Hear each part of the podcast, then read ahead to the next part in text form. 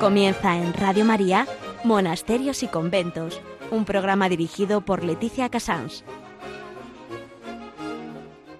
Muy buenos días a todos nuestros oyentes. Son las 11, las 10 en Canarias. Estamos en Radio María y comenzamos Monasterios y Conventos. Ya saben que en estos días, aunque hay grandes festividades, de, especialmente contemplativos, voy a hablar de un, de un beato poco conocido en España que realmente a mí me parece maravilloso, que es el beato María Eugenio del Niño Jesús. En noticias vamos a hablar, mm, por contraste, con las Agustinas Descalzas de Beninganim, que nos van a contar un encuentro que tienen, que se llama Descálzate, que yo creo que ha sido muy novedoso y al mismo tiempo pues una gran lucha, como siempre han tenido las Agustinas, de convertir a la gente.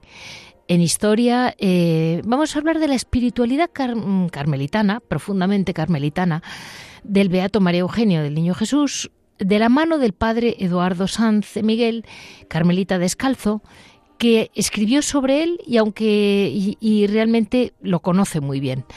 En Hora et Labora vamos a volveremos al monasterio de Beninganim a ver en qué cómo ha influido en este mes de enero, este final de enero que hemos celebrado a Santa Inés, cómo la beata Inés eh, mueve realmente, mueve las piedras, los pueblos y la comarca. En Piedras Vivas hablaremos con Javier Onrubia, pues ya saben ustedes, de lo que él quiera.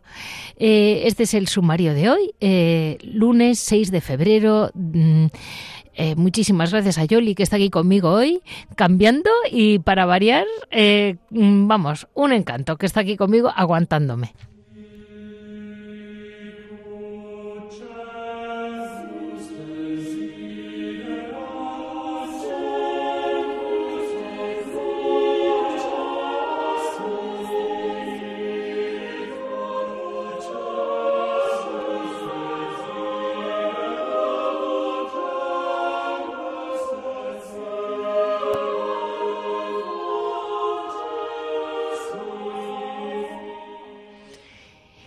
Sobre el Beato María Eugenio del Niño Jesús les puedo realmente comentar muy brevemente su, su, vida. Es un santo muy es un beato, perdón, muy reciente.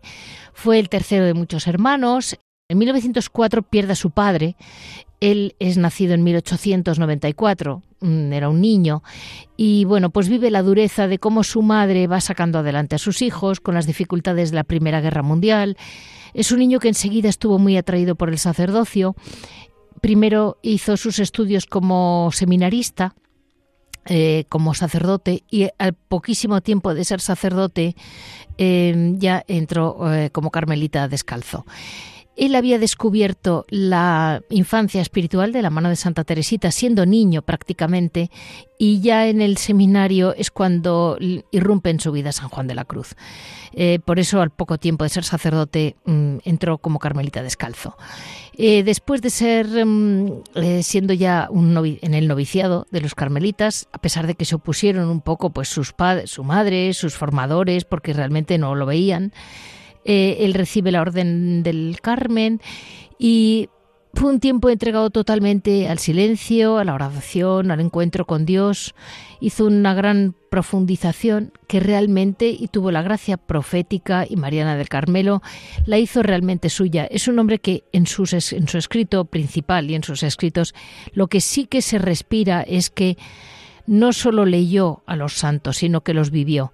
en, un momento de su ministerio, ya convencido de la riqueza doctrinal y espiritual de los santos carmelitas, entra con Santa Teresa, eh, ya conoce bien a Santa Teresa, empieza a entender el modo de oración de Santa Teresa, que ahora nos lo, todo esto nos lo explicará muchísimo mejor el padre Eduardo, porque yo creo que son cosas que realmente desde fuera es difícil de expresar y ahí ya en 1932 crea el funda el Instituto Secular Nuestra Señora de la Vida. Este instituto está formado por laicos consagrados, hombres, mujeres, sacerdotes que viven expresamente la espiritualidad del Carmelo.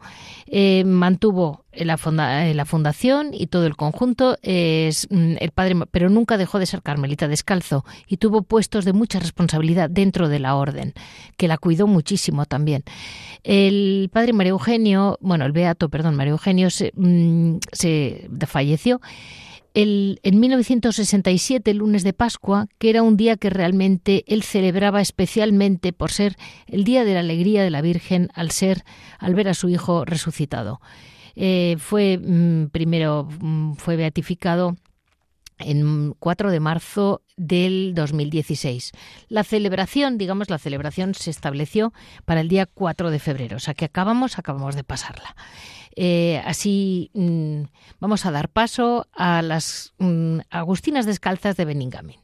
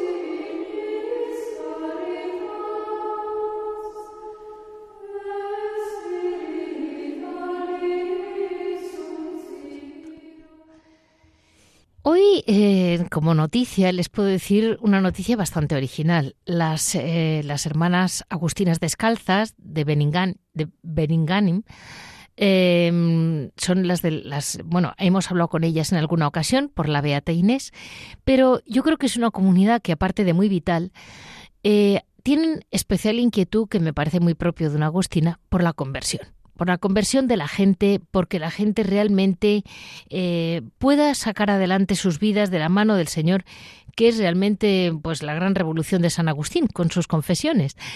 Hoy vamos de la mano de, la, hermana Gema, que es la que está más o menos machacando con este tema y que me parece muy bien. Eh, vamos a hablar de estos, un encuentro que se llama Descálzate 2023, Monasterio de la Beata Inés de Beninganim, en Valencia y se llama este Las Adicciones. Muy buenos días, hermana Gema. Buenos días. Pues mire, basándonos en que son originales, eh, dígame, eh, ¿cómo se les ocurrió esto de hacer? A ver, los, son tres encuentros, ¿verdad, hermana? Sí, tres encuentros anuales. Vale. Eh, uno es el día 11 de febrero, que por eso estamos comentándolo, que es el primero, y se llama Las Adicciones. A ver, eh, las adicciones es el tema del año. Vale. Y los tres encuentros son sobre las adicciones, pero de distintas vertientes. Sí. Este, esta vez va a tocar la adicción a, la pornografía, al sexo y todo este tema. El segundo será la adicción a redes y el tercero a adicción a droga, bebida y mundo de la noche, un poquito así.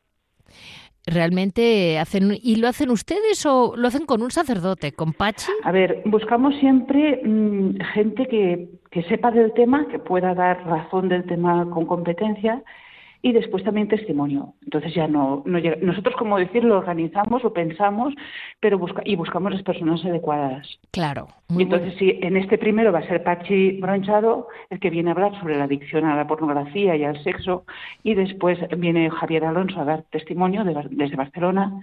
El siguiente viene también desde Barcelona Ana Planch, que ya es especialista en el tema de las redes, la adicción a redes y todo el tema. Y desde Barcelona también viene una, una jovencita con problemas de, anorexia y cosas de esa a, raíz de las redes y de, toda esta movida.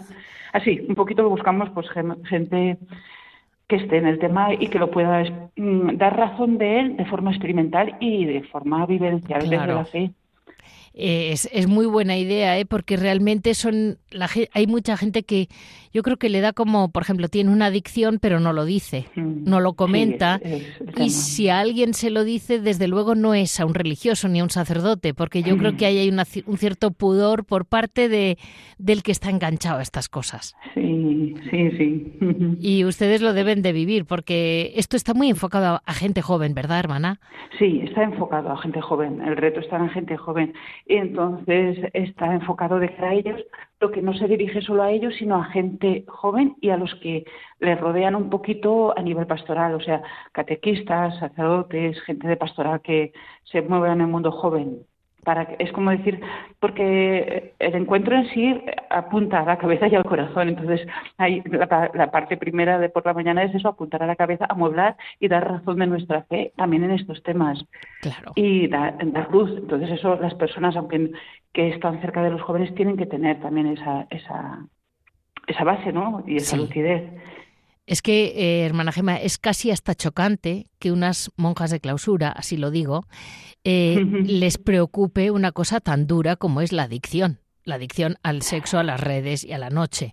Eh, son cosas como que parece que ustedes están mm, como flotando y luego mientras tanto pasa lo que pasa alrededor de su convento con el botellón. Y ustedes no se enteran de nada, pero sí se enteran por lo que vemos. A ver, más que lo que nos preocupa no es que sea en concreto la adicción, sino nos, preocupa nuestra fe encarnada. Claro. a ver, los conventos tienen que ser lugares fuertes, como un baluarte de la fe. Y entonces ahí sí que es, es un poco desde esa convicción que empezamos, ¿no? Es decir, tenemos un tesoro y, y, cómo compartirlo sin perder lo que es nuestro esencial, que es nuestra vida contemplativa. Claro. Y entonces, por otra parte, también eh, no sé, la Iglesia nos ha pedido siempre, cuando hablas de formación o lo que fuera, que seamos gente fuerte en la fe, que ante todo en nuestra formación no busquemos formación académica o una cosa, sino formación de que nos lleve a ser fuertes en la fe. Ese es el gran objetivo y para eso lo demás. Por otra parte, la fe se fortalece dándola. Eso es de San Juan Pablo II, ahí a tope. Sí. Y, y por eso es como decir, cómo hacer llegar a la gente joven. También eh, una idea que nos ha inspirado bastante es los monasterios en la Edad Media, ahora que se habla tanto de, nuevo de, de revivar nuestras raíces eh, en Europa, ¿no? Sí. Dices, es que los monasterios fueron fundamentales para mantener la cultura y la fe. Entonces dices, no sé, para nosotros es como que nos vean como un baluarte de la fe. Y la fe toca todos los temas. Y a un joven tú le tienes que tocar temas que a él le toquen, pero decirle la palabra de la iglesia, que a lo mejor no la oye si va a una misa normal de un domingo, y, pero que está ahí. La Iglesia tiene una palabra que dar sobre, pues ahora mismo sobre la adicción, sobre temas que a ella le toquen y que no solo cosas más etéreas, ¿no? Sí. Entonces es un poco el objetivo. Y, y, de algún modo, ahora que hablaba de, la memoria, ¿no? Un poco de las raíces, es verdad que, por ejemplo, los beateríos primeros de los agustinas, todas las primeras monasterios medievales, había muchísima comunicación entre la gente de los pueblos y los monasterios. O sea, que es, digamos, esa vuelta a, a tener contacto con los seglares, usted lo está haciendo, lo ha hecho muchos años ya, se lo conoce muy bien el tema, pero, pero indudablemente tiene claro que funciona. sí, el, el, reto está en hacerlo con orden para que te sea un estímulo y no una distracción. Eso. Y es un reto, ¿eh? Es un reto. Debe ser impresionante. Debe ser. Es un reto real. Bueno, bueno. No, una lucha de cada día ya está. Pues así, mm, hermana Gema, desde, desde Radio María animamos a todos los que puedan ir, eh, que estén en circunstancias que les pueda tocar de cerca, como usted dice también catequistas, para este 11 de febrero, Día de la Virgen de Lourdes, que cae en sábado, que es un día grande. Ojalá Nuestra Señora ese día les ilumine tanto al sacerdote Pachi Branchalo como los oyentes, como el chico que da el testimonio, en fin, que aquello sea realmente una cura de almas, realmente. Sí, sí. Y a ustedes muchísimas gracias, porque realmente mm, hay, es, hay, es, una labor que, como usted dice, también es, para ustedes es pesada, digamos, les, les, les altera su, su día a día. No lo altera demasiado, ¿eh? No, Ese también es el reto, que no, que no altere nuestro día a día. Están pensados para que podamos llevar nuestra vida. Ellos también, nosotros estamos, tenemos una presencia ahí, pero sin romper nuestra seguida del día, ¿eh? Bien. De eso también estoy muy contenta. Bien. Es que es que es, que son muy fuertes las agustinas de Beninganim. es una comunidad muy fuerte. Señor. Qué pues vamos a dar paso a, a historia con otro tema totalmente distinto y volveremos luego con usted. Gracias, gracias.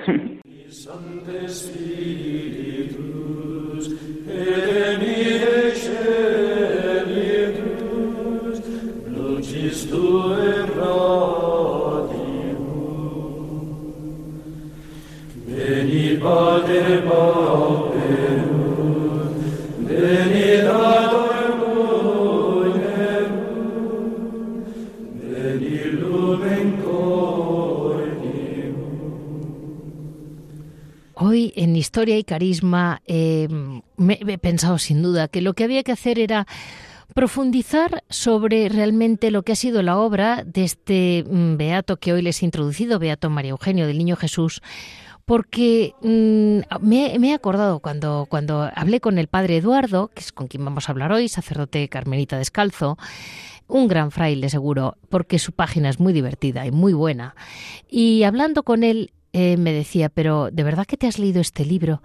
Y ayer, ante el Señor, yo decía, Señor, eh, ¿cuándo me leí yo este libro? Porque cuando lo he cogido, digo, Dios mío, pues sí que es un libro que, claro, yo lo he leído a trocitos luego, eh, frases, capítulos, porque es un libro de oración. El, gran, la gran obra de él se llama Quiero ver a Dios. Y Quiero ver a Dios es una obra que resume, eh, por una parte, mm, Teresita del Niño Jesús, por otra parte, mm, San Juan de la Cruz y Santa Teresa de Ávila. Con eso le digo los tres porque es un poco como él los descubre y cómo van saliendo.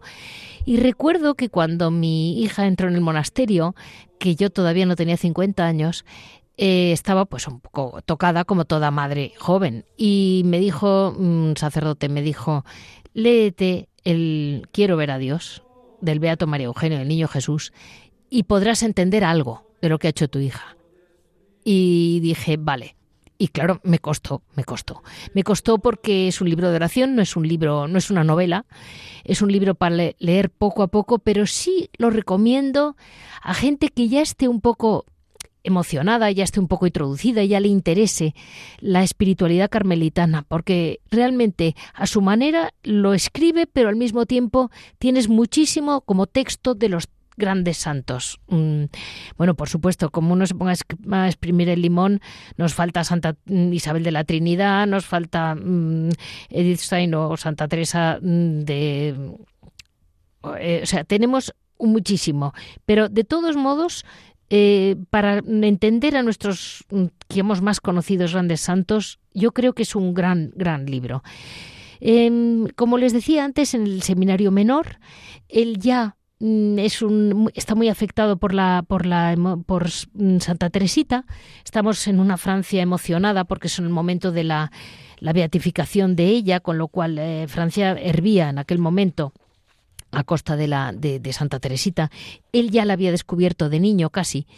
Eh, después, eh, en el seminario, descubre a San Juan de la Cruz y se siente fuertemente atraído por la reforma del siglo XVI española y ahí él llega, llega ese atractivo por San Juan de la Cruz hasta la muerte, cuando en el lecho de su muerte confesará, en el fondo de mi alma vivo con San Juan de la Cruz. Eh, y así entra en el noviciado de los carmelitas justo después de su ordenación en febrero del 22 y aprende sobre Teresa de Ávila, eh, la gran fundadora del descalzo, y ahí entiende una cosa que yo he conocido mucho francés y eso les, rompe moldes totalmente, esa manera ardiente como humana que tiene Santa Teresa de hablar y de entrar a Dios a través de Cristo, pero de un modo muy llano, nada pomposo. Y eso impresiona mucho a, los sacerdotes y, a, gente religiosa en Francia, sobre todo porque tienen una imagen muy distante del Señor. Pero el padre Eduardo, como carmelita que se lo ha trabajado y se lo ha rezado, nos lo va a decir mucho mejor que yo. Muy buenos días, padre Eduardo. Buenos días, amiga Leticia, y buenos días, amigos radioyentes. Pues vamos, vamos a seguir un poco el orden de los tres grandes santos, a ver, por el orden que lo va descubriendo el Beato, a ver qué le parece a usted. La infancia espiritual, padre. Yo he notado en usted también un tono tan, tan eh, sincero, tan recto, que digo, se está convirtiendo en un niño y él no se ha dado cuenta. Eh, bueno, esto es algo muy evangélico. ¿eh? De hecho, todos los místicos dicen que cuanto más sencillos somos, más cerca estamos de Dios, porque nosotros estamos ante un misterio de, de, un Dios que se ha hecho sencillo, que se ha hecho niño, que se ha hecho pequeño, que se ha hecho débil. Sí, pero, pero ¿cómo nos cuesta? Ah, porque la verdadera contemplación consiste en descubrir esta presencia de Dios en lo cotidiano. Recuerden cuando llegan los magos de Oriente, ¿dónde van a buscar al Mesías que ha nacido? A la capital, al palacio del rey, y se lo encuentran en la periferia, fuera de las murallas, en un lugar pobre, olvidado, apartado, en un pesebre. Este es el misterio de nuestro Dios. Todo el mundo espera lo grandioso y Él se manifiesta en la pequeñez, en la debilidad. Y este es también el gran descubrimiento de Santa Teresita del Niño Jesús para el siglo XIX, que por eso fue una verdadera revolución. Como decía San Pío X, esta mujer va a cambiar la teología, y la cambió de hecho. Sí, sí, totalmente. Estoy de acuerdo completamente. Se ve muy bien en toda la historia de la humanidad. Las religiones lo que intentan es subir hacia Dios. Es un proceso ascendente. Queremos conquistar el cielo, como en la torre de Babel. Queremos conquistar el cielo para llegar a Dios. Pero el misterio del cristianismo es todo lo contrario, es un Dios que desciende, que viene a nuestro encuentro y como se hace tan pequeño, a veces pasa desapercibido.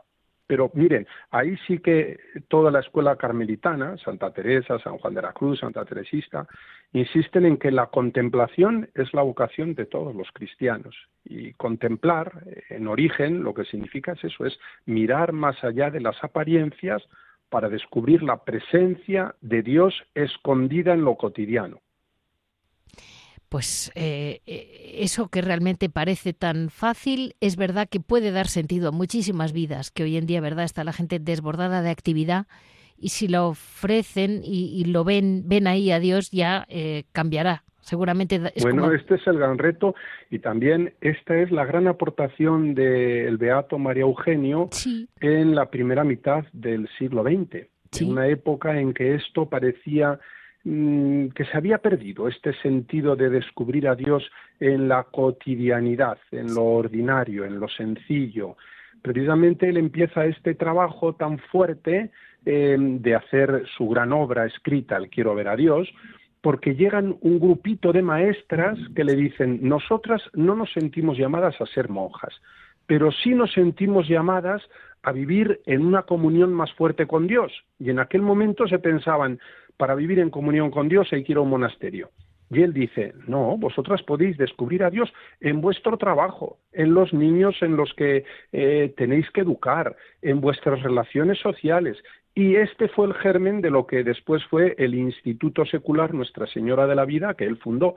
Pero es una gran novedad que él introduce siguiendo a Santa Teresita, claro podemos encontrar a Dios en lo cotidiano, en lo ordinario, en lo sencillo, en el trabajo de cada día.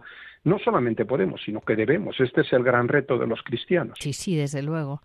Y digamos su segundo paso es que cuando ya está en el seminario entra en su vida San Juan de la Cruz.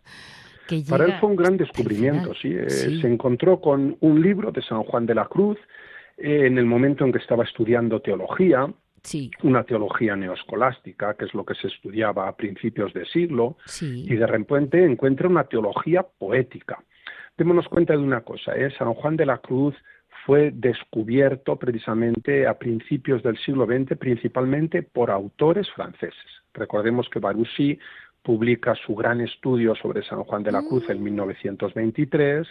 y que en ese momento hay un grupo de carmelitas descalzos que están eh, publicando una revista de reflexión teológica y de espiritualidad que tiene una gran importancia en la que participan muchos intelectuales de la época franceses y esto mm, suscita un gran interés por la teología mística hasta tal punto que por influencia de estos autores, repito, estoy hablando en torno a 1920, 25, por influencia de estos autores se abre la primera cátedra de teología mística que se conoce en la Universidad Gregoriana. Precisamente la llaman cátedra de ascética y mística, que en realidad es lo que es la teología espiritual, pero es por influencia de estos autores carmelitas que están entrando en diálogo con los grandes filósofos y teólogos de su época para hacer una presentación de una teología afectiva desde el corazón, no solamente intelectual.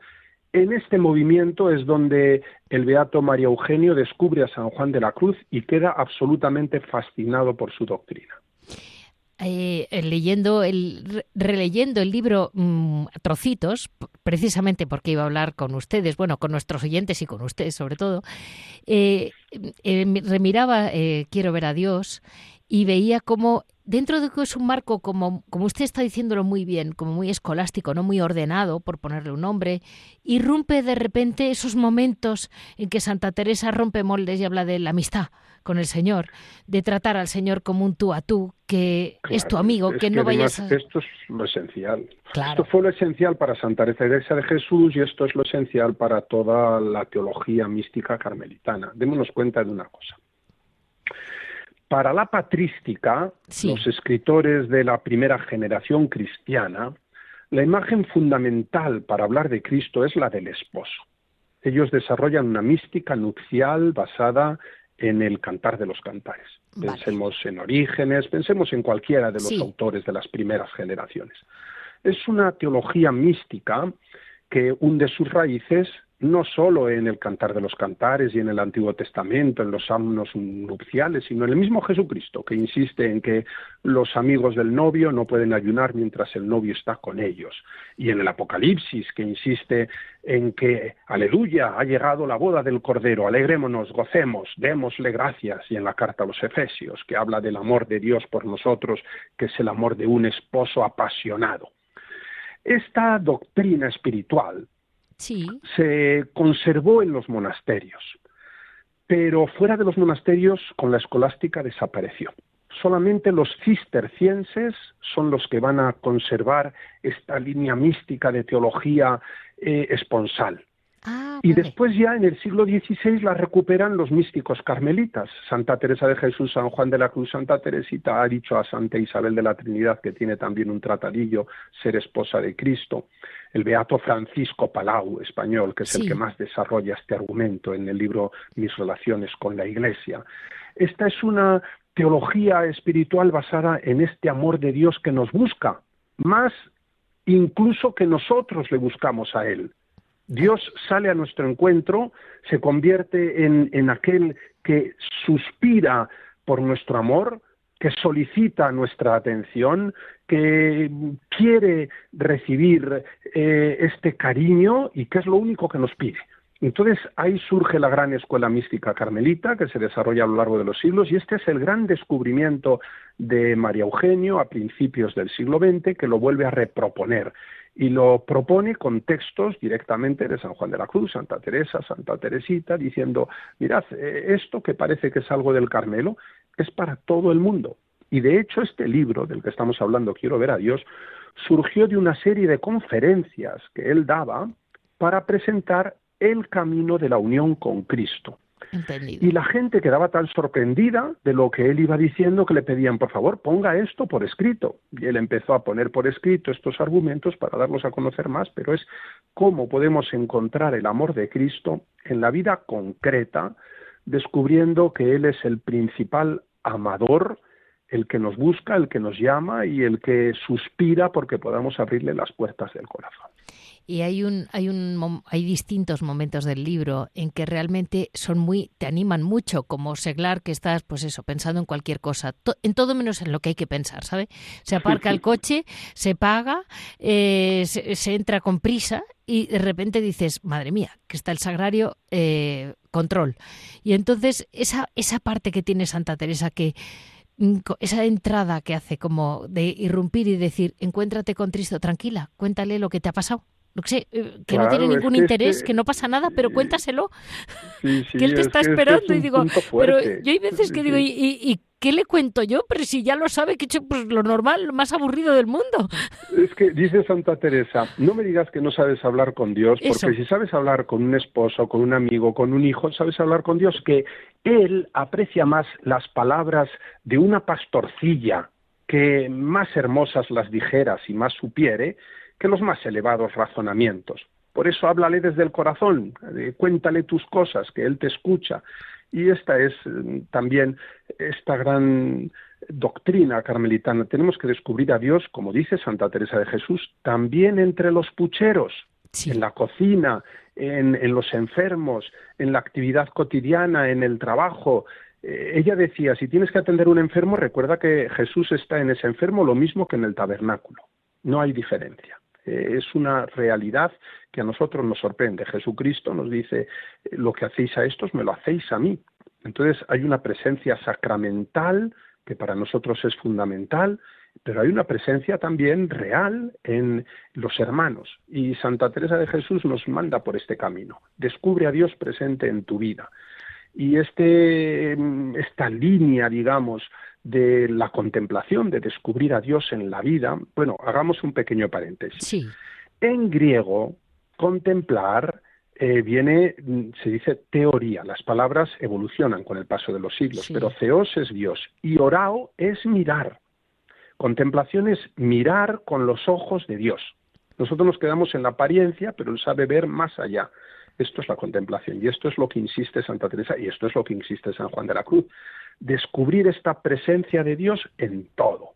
Eh, recuerden ahora a San Juan de la Cruz en el cántico espiritual, mi amado está, lo encuentro, lo veo en las montañas, en los valles solitarios, nemorosos, en las ínsulas extrañas, en los ríos sonorosos, en el silbo de los aires amorosos, y continúa, ¿no? Eh, lo sabe descubrir en todas las cosas porque es real, esta presencia de Cristo, que es el amado, eh, es una presencia que se impone cuando limpiamos la mirada, que también lo dice Jesús, dichosos los limpios de corazón porque verán a Dios.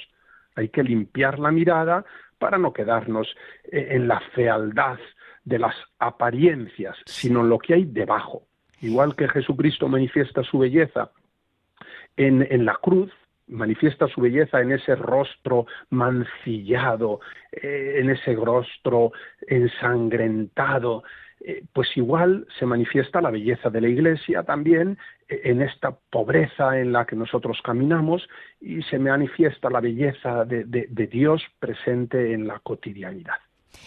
Eh, hay, una, hay un punto en que está muy bien, mm, bueno, a mí me ayudó mucho en su día, o me ayuda, cuando explica sobre la mm, purificación del alma, hace una aclaración el Beato María Eugenio en que dice, una cosa es la purificación mm, de la que habla un poco San Juan de la Cruz, que es irte quitando del alma lo que usted dice, ir limpiando el alma, y otra cosa ya es la purificación por el sacramento, por la propia gracia de Dios, ¿no?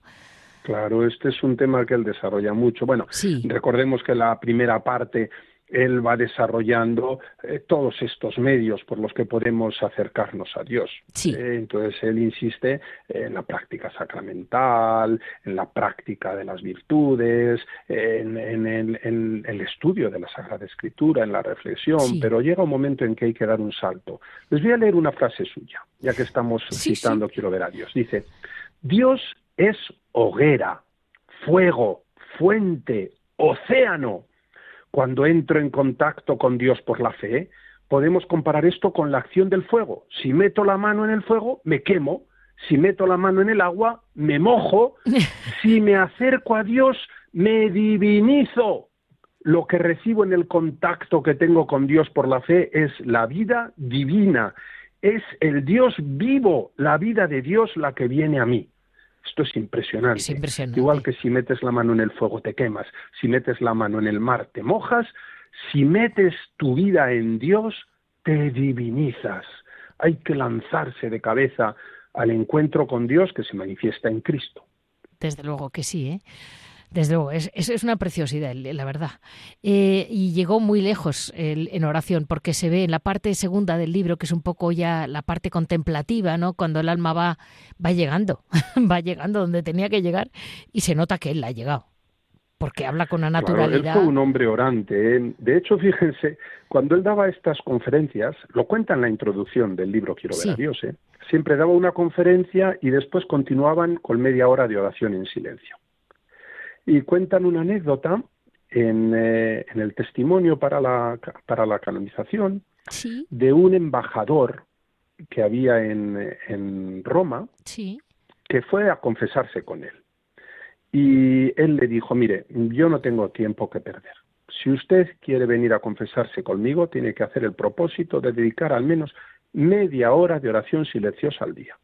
Si no, tiene muchos sacerdotes en Roma y no me haga perder tanto tiempo como me está haciendo perder. Y dice este embajador cómo eso le cambió la vida porque hasta entonces iba a contarle sus historietas y tal, pero desde ese momento empezó a practicar esa media hora diaria de oración y, se convirtió, siendo político y sin dejar mm, sus compromisos familiares y sociales, etcétera, le convirtió en un verdadero contemplativo. Y entonces él estaba profundamente agradecido al padre María Eugenio y decía, él es el que me ha introducido en este camino de la contemplación. Es que es otra ruta, es que no tiene nada. Y, dice muy graciosa Santa Teresa en un texto del, del, mismo libro, cuando ella explica cómo mm, ella es fatal para imaginarse, que nunca consiguió imaginarse lo que tenía que imaginarse, que simplemente con mirar a Cristo, según esté tu ánimo, si estás en un mal día, pues mírale en el huerto de los olivos, si estás en un buen día, mírale en los momentos gloriosos, ¿no?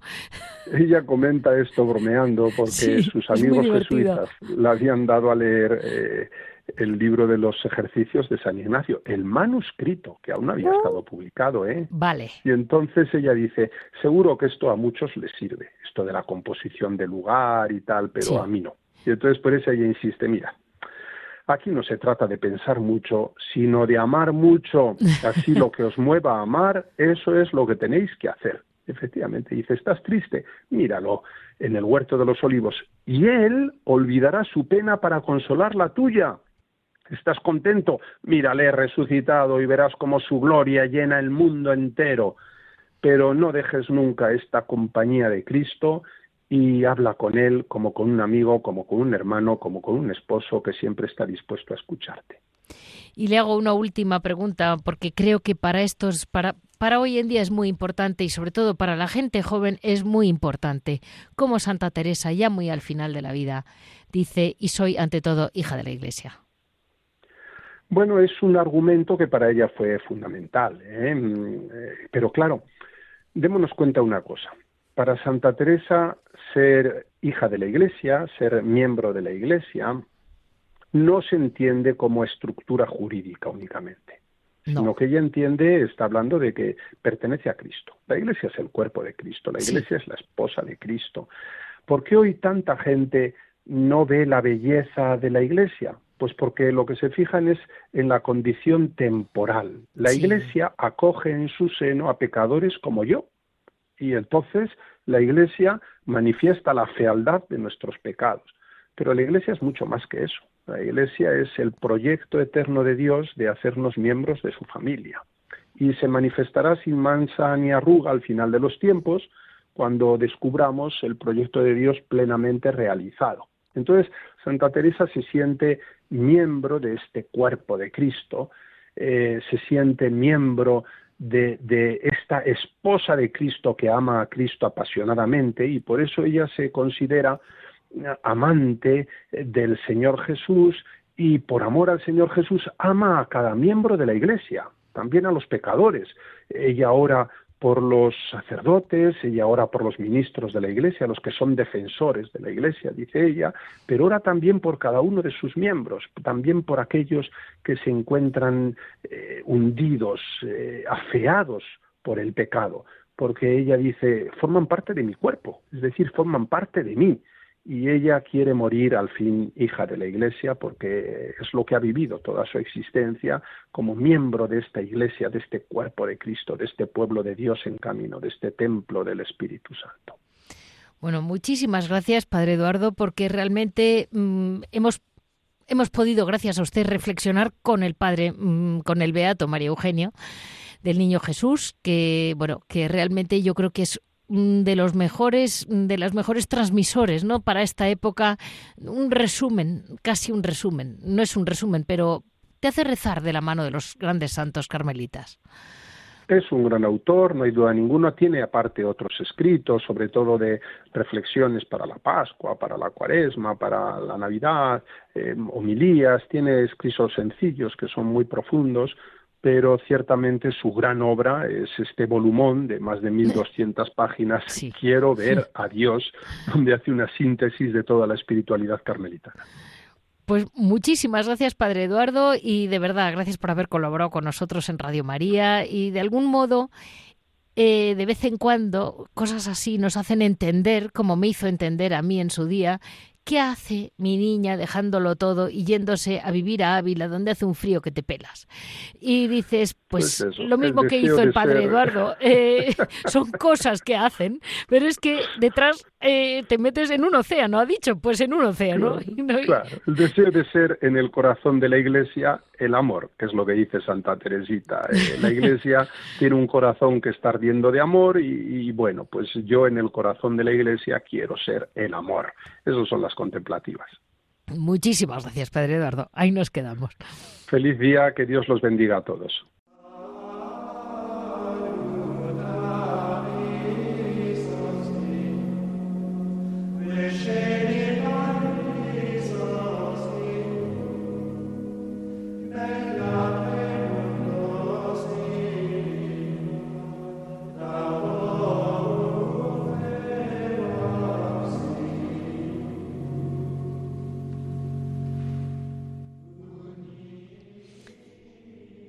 En esta sección de Hora et Labora, en, lugar de, bueno, primero que nos vamos acercando poco a poco a la cuaresma, no sé si es un momento de grandes dulces, me parece que más bien los acabamos de pasar. Eh, y me hacía ilusión ver cómo volvemos otra vez a Beninganim, este pueblo de Valencia, donde las hermanas agustinas descalzas eh, realmente eh, están sabiendo, están sabiendo, están mm, moviendo a tanta, tantísima gente. Eh, seguimos con la hermana Gema que mm, aparte de, ayudar a las hermanas eh, está queriendo con está yo creo que está admirada de, lo que revuelve toda la comarca la Beata Inés. Muy buenos días, hermana Gema, seguimos aquí. Buenos días. Mire, he querido en lugar de otros trabajos que muchos monasterios los hacen, he querido resaltar un trabajo que están haciendo, que es no solo las jornadas descalzate que ya me las ha comentado, sino ese revitalizar la devoción, eh, dar a conocer su carisma, eh, cuidar los milagros y la causa de la Beata Inés. Eh, a ver, yo diría que es la inversa, ¿eh? es la Beata Inés la que nos está revitalizando y la que nos está haciendo descubrir lo que, que los santos están vivos. y que realmente ella está viva en toda esta comarca de una manera muy fuerte. Nosotras que venimos, la hermana María y yo venimos de, otro monasterio. Sí. Entonces, no conocíamos tanto la trayectoria de, la Beata Inés, la conocíamos, pues, de, eso, sabías, la Beata Inés de Beniganium, pero ahora, al haber estado sobre todo en la, en la novena y en la fiesta, eh, la experiencia es está viva esta mujer. Eh, la gente que te, eh, venía gente, ellas, las hermanas decían, si hubierais visto lo que era antes, eh, porque dice, nos contaba gente del pueblo que aquí se han contado hasta 70 mm, autobuses hace 40 años. Eh, ahora, este año sabemos de seis, pero dices, ¿a qué nivel tanta gente, cuánto llegó a pasar ese día? ¿Cómo tenían necesidad de contarte, ay, es que a mí la Beata me ha dicho esto, a mí la Beata, yo llevo tantos años porque la Beata esto? una, una, no sé, esa experiencia y, y ver la repercusión en el pueblo tan fuerte. Dices, esto que hoy todo está de baja, sí. pues realmente ves que aún tiene mucha fuerza y mucha raigambre. Y, y más que nada que, es la relación con la beata. Pero es me ilusiona mucho porque eso de alguna manera, quiera que no, tiene que haber alguien manteniéndolo. Las hermanas mantienen el monasterio, mantienen la vida y el pueblo las querrá muchísimo. Sí, pero esa, esa beata la que nos mantiene. No es broma, no es broma. Mire, el monasterio en sí, las originarias del monasterio quedaron reducidas a cinco. Es nuestra orden, Agustinas Descalzas, pues como todas las órdenes, está sufriendo el tema de, no tener vocaciones y todo el tema. Entonces, la comunidad que estaba más potente era la de Alcoy, con ocho hermanas en buena edad. Pues eso la Beata las ha traído aquí porque realmente que dejaron cinco mayores que quedaban aquí, pues ellas dejaron las ocho su comunidad para venir aquí a atender esta comunidad. Eh, eh, después nosotras dos, pues hubiéramos podido ir a otro sitio, pero fue encomendarlo a la Beata y en una semana parar aquí, ¿no? Entonces dices, y ellas lo decían, os ha traído la Beata, y es que dices que realmente te das cuenta que es ella la que mantiene la comunidad y la que mantiene el fervor en el pueblo. Está eh, viva, de verdad. Para mí la expresión de estos días es, ella está viva. La, la Beata Inés, eh, hicimos una vez un programa sobre ella y no vamos, no, no, quería preguntarle mucho más, pero lo que sí quiero que sepa la gente es que, como usted dice muy bien, está viva y hace milagros, porque si no, no iban la gente. Está claro. Y no solo gente del pueblo, me decía usted el otro día que eran de distintos pueblos. De, de toda la comarca, de toda la comarca y de Valencia también, de, Valencia de hecho un autobús salió de Valencia y de toda esta comarca de estos pueblos, incluso para la novena, venían a la novena. La novena que dura hora y media, se llenaba la iglesia, no solo los bancos, sino con sillas, que tenemos casi 100 o 100 sillas, no lo sé, pero muchas sillas, se ponía toda la iglesia con sillas y se llenaba todas las noches hora y media de novena y gente que te viene de otros pueblos, dices, esto ahora no se ve. No, no. No. Es como que, y, no. Y le diré que es muy emocionante porque eso es fe pura, porque eso es realmente creer que, que, la, que ella, que no está aquí, andando, bueno, está en cuerpo incorrupto en su monasterio, pero no está, eh, está o no está. Como usted decía, ¿está la beata? Pues está. Pero eso es creerlo, o sea, hay una parte muy importante que es la fe, ¿verdad? Sí, sí, sí, sí, sí, sí, total. Y usted me decía muy graciosa que no me olvidara que hay dos beatas en el monasterio. Sí, Sí, esta es la importante o la, llamativa, pero hay otra. Ella, esta es la dueña, esta es la dueña. pero, pero realmente también tenemos el regalo de tener una beata eh, beatificada, reconocida por la Iglesia, mártir del 36, además con una historia muy bonita y también muy pegada al convento, porque ella, de hecho, ya en el 33, cuando la República y empezaron a quemar conventos y eso, mm, dijeron de abandonar el convento, aconsejadas, ¿no?, que abandonaran el convento y ella animó a un montón a, mantenerse y seis se quedaron porque ella animó. Luego en el 36 ella dijo, yo me quedo y los demás no seas loca, no te vas a quedar, ahora nos tenemos que ir. Y entonces bueno, al final salió, fue a casa de su madre que tenía tres hermanas capuchinas y su madre. Pues bueno, llegan a ser mártires la madre con las cuatro hermanas y están canonizadas todo el pack. Entonces, es una mujer que realmente estaba dispuesta a dar la vida por la vida del monasterio y la dio dio hasta el final. ¿Y cómo se llama ella? Josefa, Josefa de la Purificación. Vale. Beata Josefa de la Purificación. vale, porque es muy importante tener una mártir tan reciente. Sí, sí, sí. Muchísimo, es que realmente... sí, sí, y, con ese valorar la vida religiosa, ¿no? Sí, sí. Y además que había vivido en esa comunidad, había vivido en ese monasterio, conocía a la Beata Inés. Fue maestra de novicias, fue también priora, fue una mujer entregada a la comunidad. Vale, vale, vale. Es que es en, en realidad em, están, claro, tienen unos cimientos tan importantes que, claro. ellas, ellas nos tiran, ellas, ellas tiran adelante, de verdad.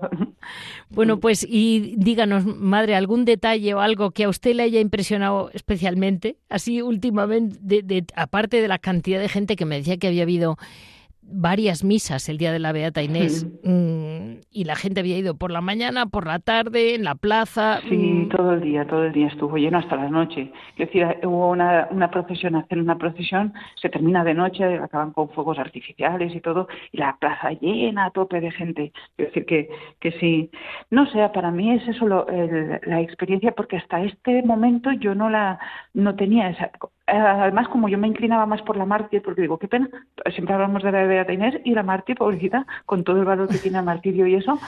En cambio, sin desmerecer nada, porque a la Beata Josefa le tengo mucho cariño, pero digo, realmente la Beata Inés la he experimentado viva gracias a la gente. Eh, gracias a la gente que ha venido. Entonces, yo para mí, eso es lo que me quedo de esta primera celebración este año aquí, con ella. Y luego yo ahora lo que les digo a nuestros oyentes es que no se nos quede como un gran evento perdido en el vacío el día de Santa Inés, que lo, se celebra Santa Inés porque ella falleció el día de Santa Inés. Sí, muy bien, sí. ¿Verdad? Ella era Josefa de Santa Inés. Todo el mundo, ella en el convento también a veces se nombraban por el apellido que decimos, ¿no? Entonces era la madre Josefa, la hermana Josefa y después la Beata Josefa, ahí la Beata Inés, la, lo estoy diciendo mal, la madre Inés, la hermana Inés y la Beata Inés. Siempre ha sido así y murió el día de Santa Inés. Claro, que eso es lo que me, pensaba yo. A ver, estamos hablando de, Santa Inés, que acabamos de celebrarlo, y el mismo día la Beata Inés, y claro, es que es el mismo día. Es el mismo día, sí, sí, tal cual. Pues mm, pensando, pensando en eso, una cosa es muy importante para todos, que no quede como una fecha perdida en el vacío. Que sepamos que ahí están ustedes, que ahí está la Beata Inés, todo el año. Y el monasterio como monasterio, realmente, eh, eh, como última idea, como me pedías una, idea última, yo diría es descubrir que los monasterios, y, primero tenemos que descubrirlo las propias hermanas, las propias monjas, es un baluarte de fe. En un monasterio, todo el mundo, en un pueblo, un monasterio, todo el mundo sabe que es un convento, y eso hace referencia a la iglesia y a Dios. Si cuando se acercan al monasterio encuentran a vida, encuentran que la gente está viviendo la fe con ilusión y con ganas, eh, les habla bien de Dios y de la, y de la Iglesia. Sí, totalmente, totalmente.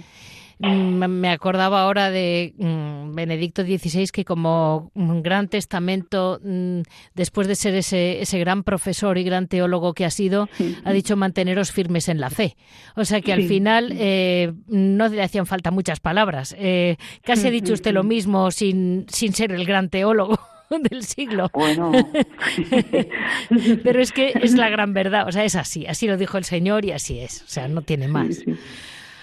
Pues se lo agradezco muchísimo porque de alguna manera a mí me encanta que los monasterios tengan eso, con contacto, repercusión en su comarca, en su zona y la gente las conozca, porque claro, luego dicen, no se acuerdan de venir a comprar rosquillas, digo, bueno, es que no, las han visto, o sea, van corriendo por la, por la acera y no saben que hay una tapia larguísima y detrás hay una comunidad haciendo rosquillas, claro, ni, ni no se acuerdan, van directos al súper.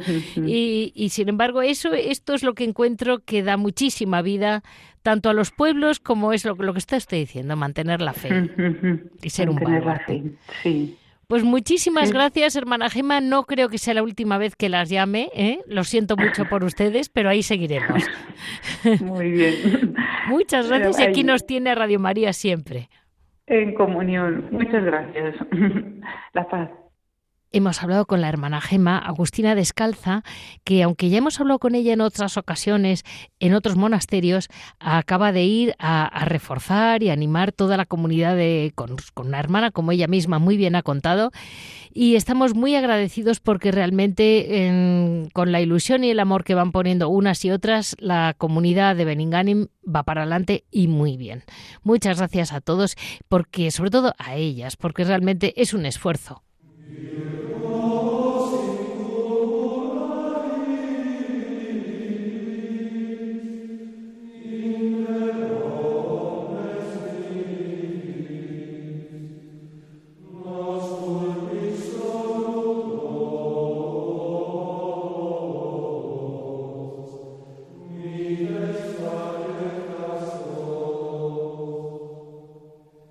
En Piedras Vivas de la mano de Javier Onrubia. Vamos a ver mm, por dónde cogemos este tema, que es esta mezcla que hemos tenido en este programa de la, espiritualidad de los carmelitas, del Carmelo Descalzo, de la mano del Beato Eugenio del Niño Jesús. Y por otro lado, las Agustinas de Beninganim, que realmente son un ejemplo y un testimonio, como decía la madre, un baluarte para el pueblo y para la comarca. Y aquí estamos con Javier. Muy buenos días, Javier.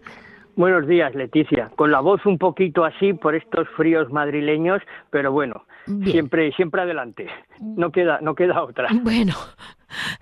Como y mira, dentro de todo este conjunto, eh, tú que conoces muy bien mm, monasterios más antiguos, yo diría que las Agustinas es una orden muy antigua, o sea que conoces muy bien el, el qué supone para los monasterios dar testimonio, por otra parte.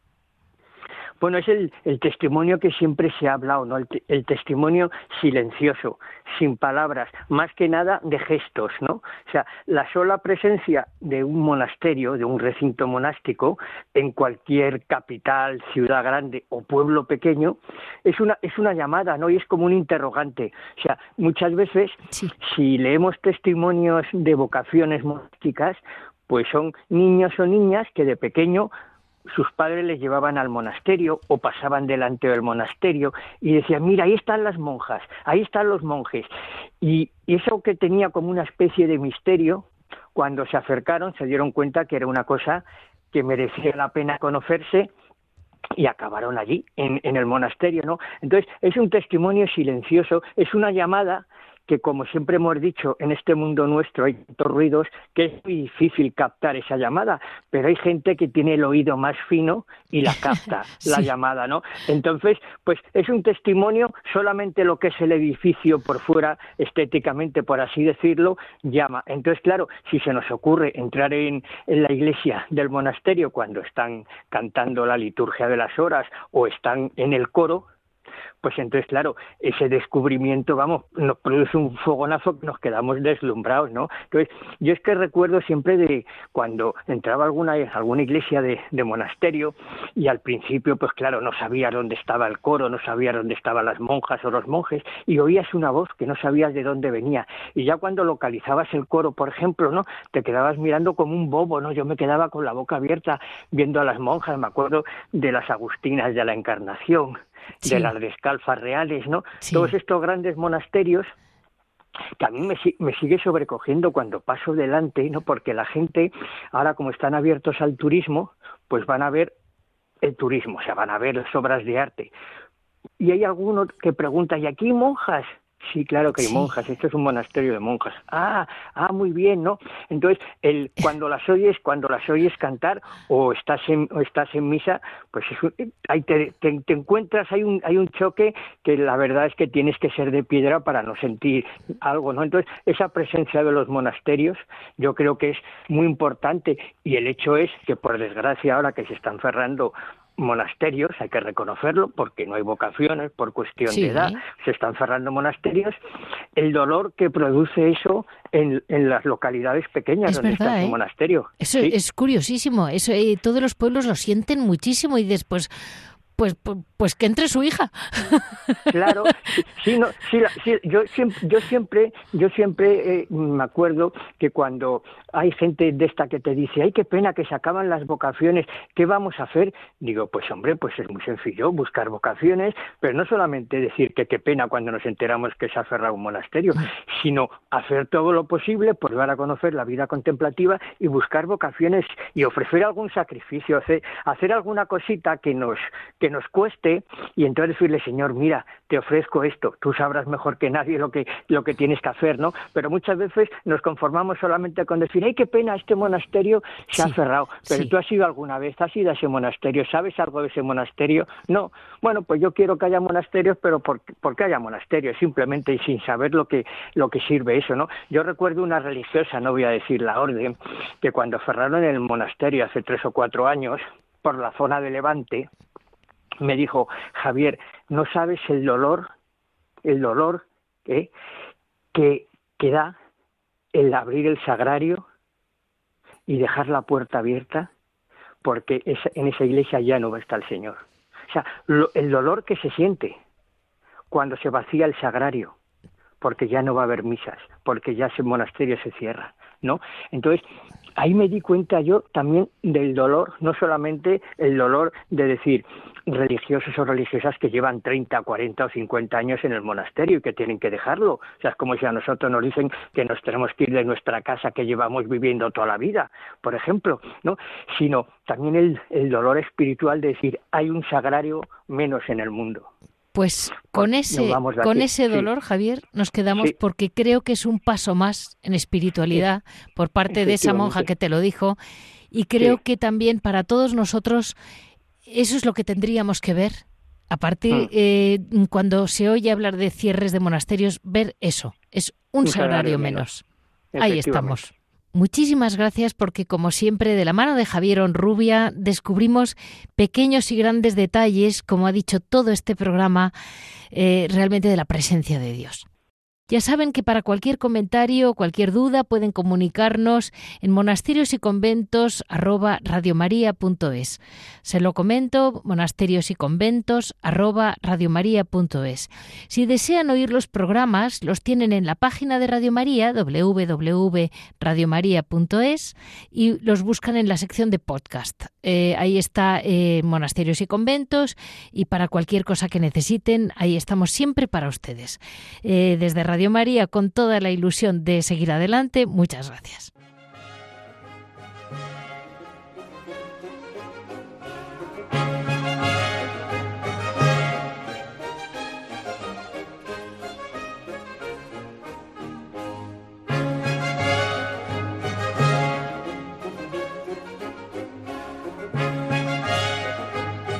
Han escuchado Monasterios y Conventos, un programa dirigido por Leticia Casans.